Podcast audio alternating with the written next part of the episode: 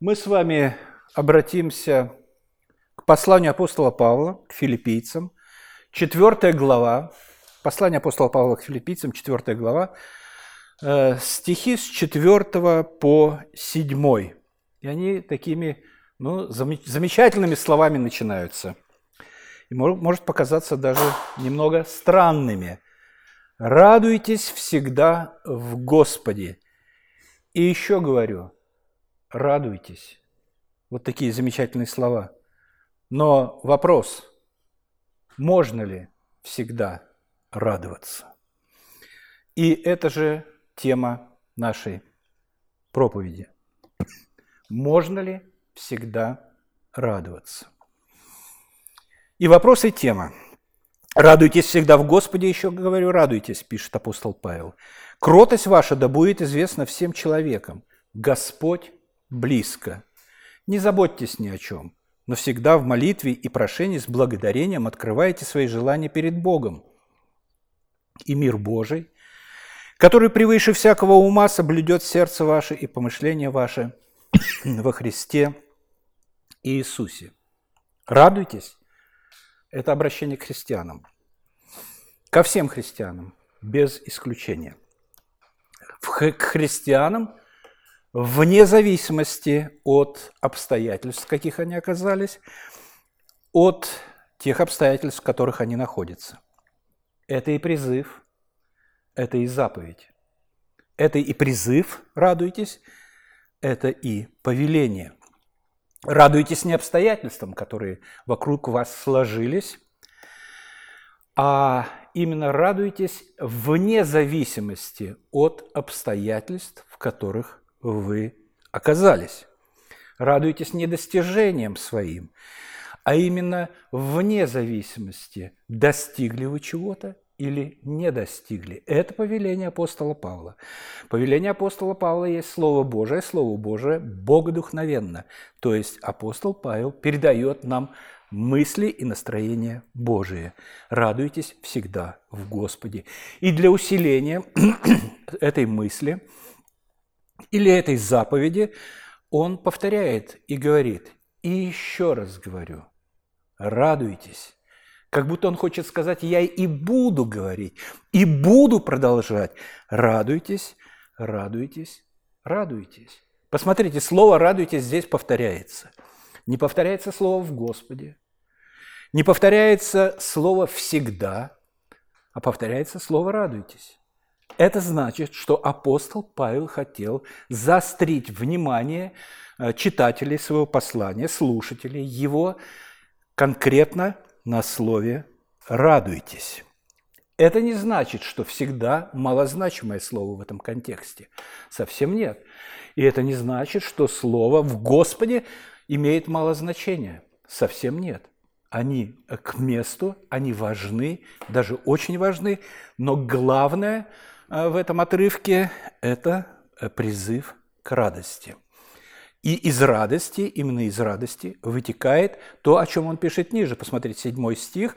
«Э, «И мир Божий от радости соблюдет сердца ваши» от вашей радости, которую он призывает. И шестой, и э, не забота ни о чем, не заботьтесь ни о чем, написано, Э, не, за, не забота ни о чем как раз и приведет э, к миру э, Божьему в сердцах ваших.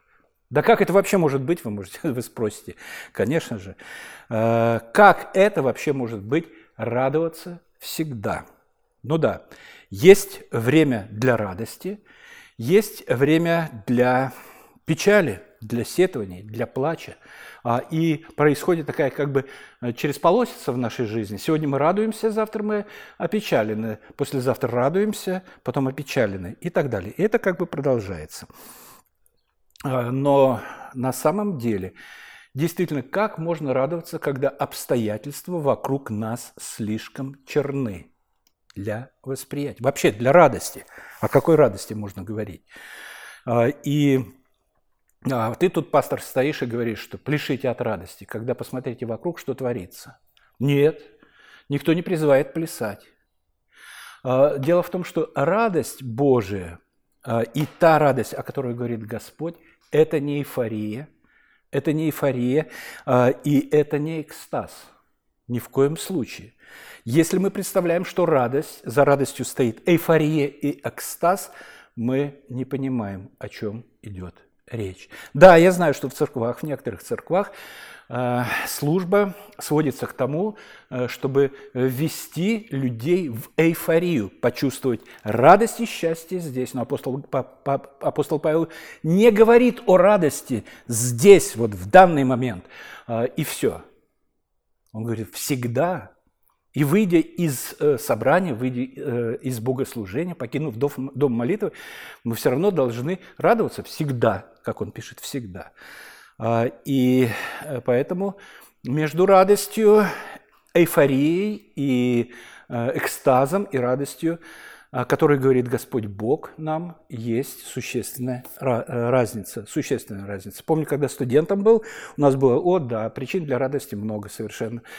Поставили э, такой хороший, старый, э, добрый рок-н-ролл на всю мощь как раз. Кровь побежала по жилам, до экстаза чуть ли не доходишь, и вот это радость. Ну все, а, и выключили, и как бы проходит, и потом повседневная как бы жизнь продолжается. Нет, апостол Павел говорит не об этом, совершенно о другом.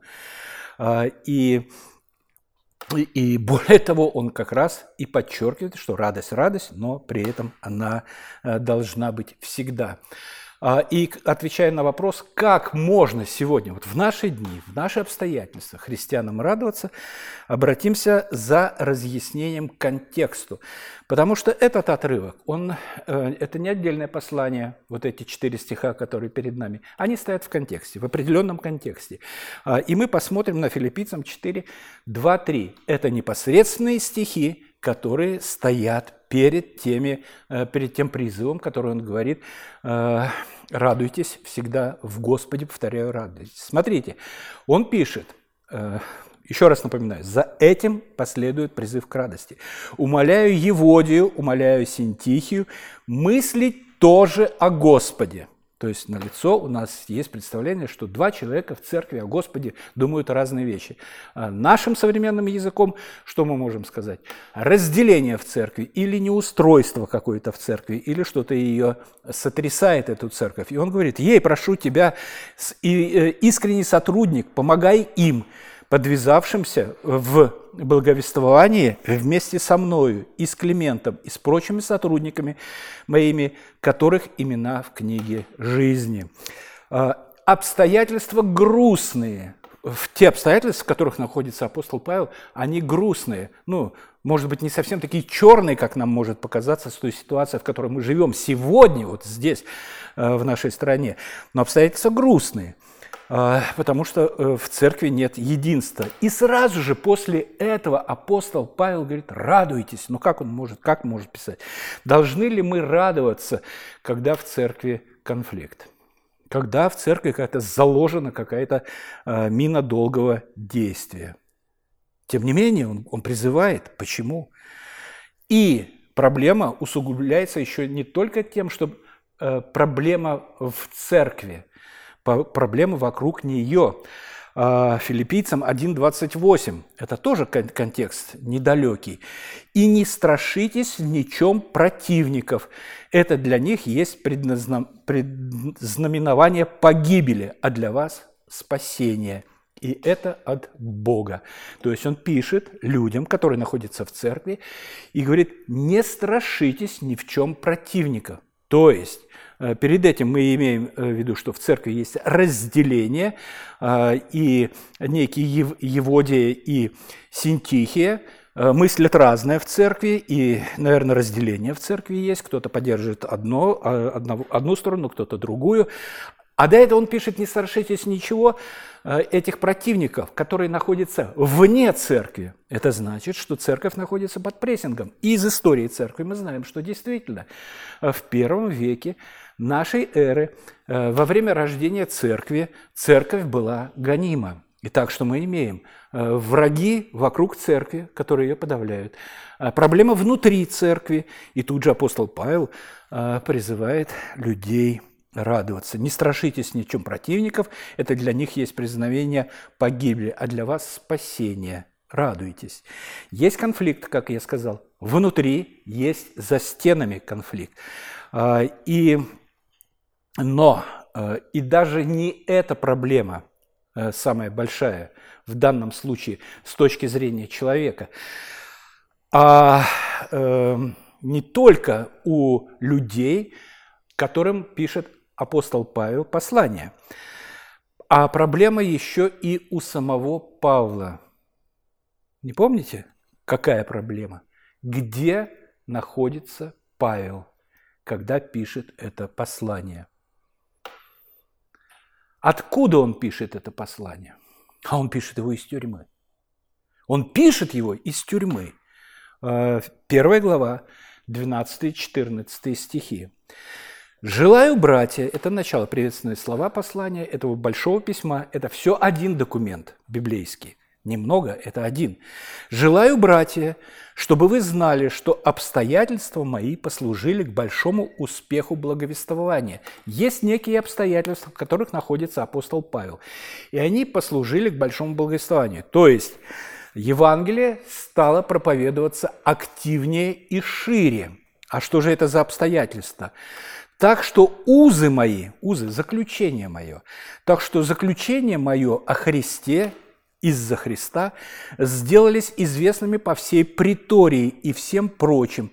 И большая часть из братьев в Господе, то есть христиан, мы сейчас называем, ободрившись узами, ободрившись, его посадили в тюрьму, а они, ободрившись э, его посадкой, э, начали с большей смелостью, безбоязненно проповедовать Слово Божие. И от этого по этому поводу, апостол Павел радуется, потому что, несмотря... А для чего он проповедовал Евангелие? Для того, чтобы она распространялась, для того, чтобы люди слышали о Христе, для того, чтобы люди, услышав о Христе, получали спасение. И ради этого, из-за этого, он э, угодил за решетку. Но это не остановило проповедь Евангелия. Оно, наоборот, расширилось, еще больше стало. То есть дело, которое начал апостол Павел, с успехом продолжается. Он, естественно, радуется и говорит, да, я нахожусь в заключении, да, я нахожусь в застенках, но, но это обстоятельство, а радость не зависит от обстоятельств. А, и его же обстоятельство послужило проповеди Евангелия, и он этому рад. И еще один отрывок из этого же письма, еще раз напоминаю, все это в одном письме, в третьей главе, третья глава, теперь 21 стих, «Э, который уничиженное тело наше преобразит так, кто, который? Речь, мы догадываемся, идет об Иисусе Христе, «Э, который уничиженное тело наше преобразить так, что оно будет сообразно славному телу Его. По воскресенье Господь Иисус Христос воскрес в прославленном теле. И мы помним, какое это было прославленное тело. Ну, э, несколько моментов. Это было тело человека. Э, и могли пощупать его раны ученики. И в то же время он мог пройти сквозь стену э, и войти в горницу, где они собирались. Прославленное тело, для которого нет никаких границ. И он говорит, э, этот Господь Иисус Христос, наше униженное тело, наше тело, в котором мы сейчас живем, оно униженное, знает, что такое болезнь, оно знает, что такое хворобы, оно, в конце концов, тело смертное, душа бессмертная, преобразит так, когда преобразит? Во время второго пришествия, преобразит так, что оно будет сообразно славному телу его. Вера апостола Павла непоколебима, и он передает эту веру э, людям, которые собрались э, в Фессалониках. Э, преобразит силою, которую он действует и покоряет себе все. То есть апостол Павел не думает о том, что его сейчас в данный момент э, окружает, конечно, ему неудобно, конечно, есть какие-то проблемы, но он видит шире, он видит больше, он видит глубже, он видит будущее. Он видит будущее в время второго пришествия, когда при звуке трубы, когда зазвучит труба, и Господь Иисус Христос э, на, на облаке явится для того, чтобы э, совершить воскресение умерших, как в Господе, так и вне Господи. Это будущее, это, это время второго пришествия. И это будет непременно, поэтому радуйтесь, говорит он, поэтому радуйтесь. Причем всегда, всегда. Всегда. И что является двигателем этой радости? Ну, вот он говорит, радуйтесь, радуйтесь. Я могу тоже приказать, сказать, радуйтесь. А на основании чего? И движитель этой радости какой? В Господе. В Господе. Да, есть конфликт церкви. Да, есть конфликт внешний. Да, апостол Павел находится в вузах. Да, ситуация в нашей стране э, сложная. Да, все это есть. Но мы в Господе. Э, и следующий отрывок – Э, который мы уже читали, умоляю Еводию и умоляю Синтихию мыслить э, тоже о Господе. Ей прошу тебя, искренний сотрудник, помогай им, подвязавшимся в благовествовании, вместе со мною и с Климентом и с прочими сотрудниками моими, которых имена в книге жизни – которых имена в книге жизни. Замечательные слова. Поэтому призываю вас радоваться по той простой причине, что ваши имена записаны в книгу жизни. Поэтому призываю вас радоваться. Посмотрите, и имя Еводии, имя Синтихии, несмотря на то, что у них есть какие-то нестыковки, их имена записаны в книге жизни, и поэтому он призывает радоваться всегда, потому что гарантировано будущее. Гарантировано будущее. И оно не может измениться, поэтому радуйтесь. Все под контролем Господа. Он, э, вознесшись на небеса, послал утешителя, Духа Святого на эту землю, который и поддерживает и укрепляет нас в вере, который э, поддерживает нас в немощах наших и э, при блуждании наших мыслей, которые происходят у нас в голове, Дух Святой тоже направляет нас на нормальные, так сказать, на нормальные стези. А, и э, о радости э, записал и Э, Господь, э, слова э, Господа Иисуса Христа записал евангелист Лука от Луки, 10 глава, 19-20 стихи. «Се даю вам власть наступать на змей». Это слова Господа. Посмотрите, замечательные какие слова. «Даю власть вам». То есть вы можете наступать на змей и скорпионов. Это непосредственно ученики, апостолы. Э, он им дал, э, и ничего вредоносного от змей не будет. Мы читаем, как э, у Павла Ехидна гадюка укусила за палец, стряхнул ее в огонь, ничего. «Даю вам власть наступать на змей и скорпионов, и на всю силу вражью, и ничто не повредит вам. Однако ж тому не радуйтесь». Ничего так себе. Посмотрите, какие повороты. Господь Иисус Христос. Да не радуйтесь тому, что, что вы можете взять гадюки в руку, и она тебя укусит, и все это. Это не повод для радости. Это вовсе не повод для радости. Не радуйтесь, что духи вам повинуются. Не этому радуйтесь. Но радуйтесь тому, главное есть главное, посмотрите. Но радуйтесь тому, что имена ваши написаны на небесах. Это синоним книги жизни. То же самое.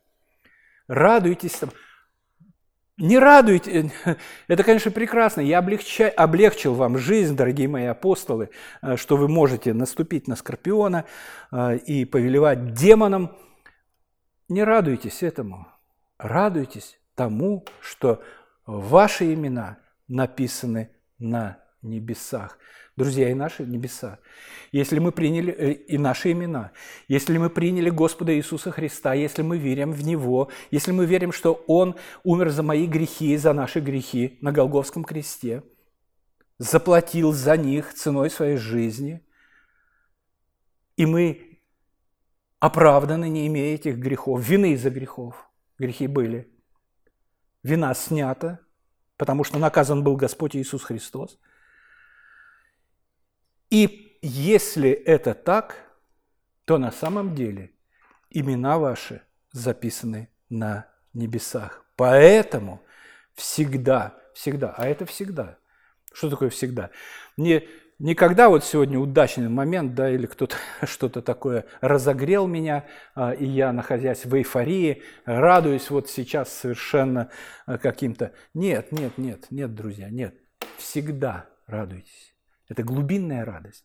Это, это радость, которая рождается и живет внутри нас от понимания э, того, что сделал Господь для нас, кто мы есть и что нас ждет.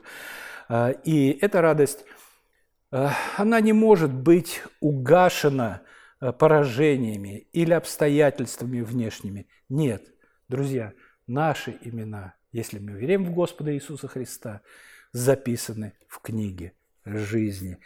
Еще несколько слов, э, несколько отрывков, чтобы понять, что есть радость в Господе. Филиппийцам 1.25. «И я верно знаю, что останусь и прибуду со всеми вами для вашего успеха и радости в вере». Вера дает радость. Вера дает не эйфорию, не, не всплеск эмоций, Понимаете, вера, она постоянная, она есть. И она дает вот эту радость. Она приносит радость. Даже в вузах, даже в тюрьме. Мы, мы же читали, что он пишет послание из тюрьмы. Даже в присутствии конфликта в церкви. А, даже в конфликте с внешними, которые ходят, темные силы вокруг. Вера в обещание Господа. В обетование принято говорить. Ну, обещание как-то более современное слово, понятное более. То, что Господь обещал нам, непременно сбудется. И обещания Его потрясающие, они просто потрясающие. И вот еще апостола радости. Филиппийцам 1, 18, 20. Но что до того? А проблема заключается в том, что э, кто-то проповедует Евангелие из корысти – не из веры, а просто, может быть, это какой-то деньги приносит или еще что-то. И он говорит, ну что до того? Как бы ни проповедовали Христа притворно или искренне, я и тому радуюсь, и буду радоваться.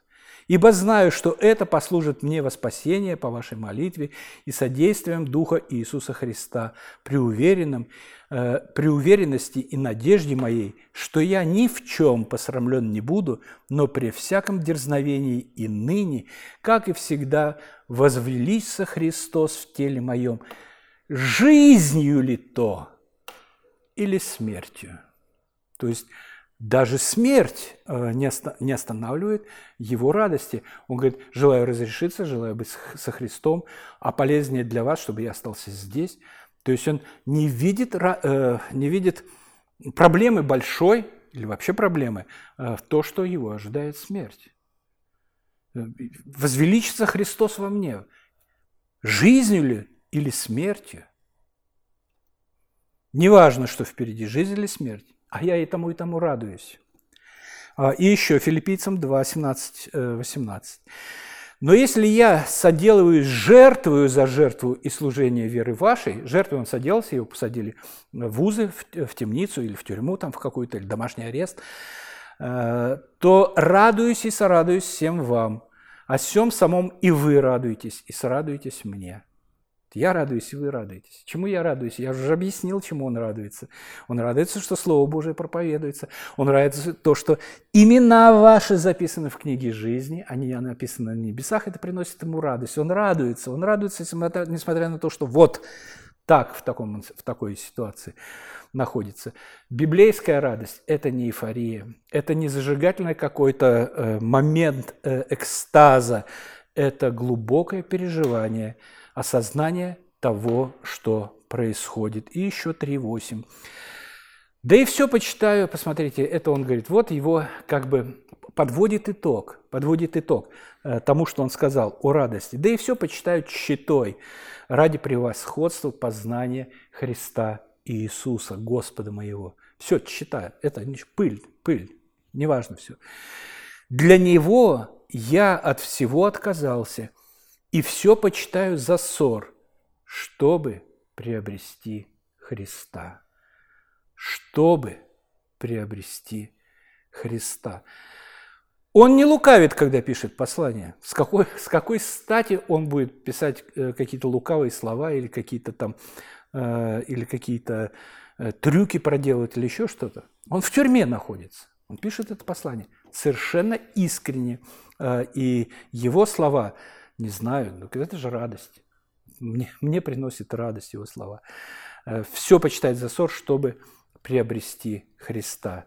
Приобретайте Христа принимайте его, и, об, и по этой причине всегда радуйтесь. И еще раз, говорит апостол Павел, радуйтесь. Слава нашему Господу за все его милости. Во имя Христа. Аминь.